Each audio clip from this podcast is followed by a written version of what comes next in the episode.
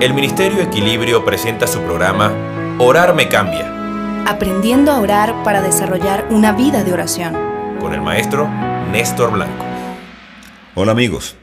Cornelio, un centurión romano, fue un invasor pagano en el Israel del primer siglo. Era de esperarse que fuera un enemigo malvado, pero asombrosamente la Biblia dice que oraba a Dios siempre.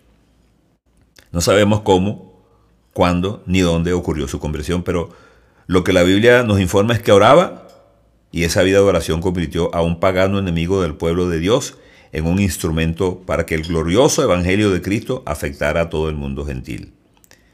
El encuentro de Pedro con Cornelio sirvió para que al apóstol le fuese revelada una verdad que él mismo desconocía.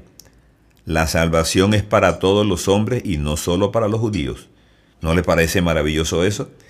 El gran apóstol Pedro vio con sus propios ojos cómo el Espíritu Santo cayó sobre un grupo de odiosos gentiles que Cornelio había reunido. No te desanimes porque orar sea con frecuencia una tarea difícil. No puede ser de otra manera. Nunca te sientas derrotado aun cuando no puedas realizar la oración. No te angusties si no sientes gozo. Siempre debe ser más importante lo que crees que lo que sientes. Lo que crees es la base de tu fe. Dios ha dicho que estará con nosotros todos los días hasta el fin. Nunca te rindas. Detrás de una montaña siempre habrá un valle.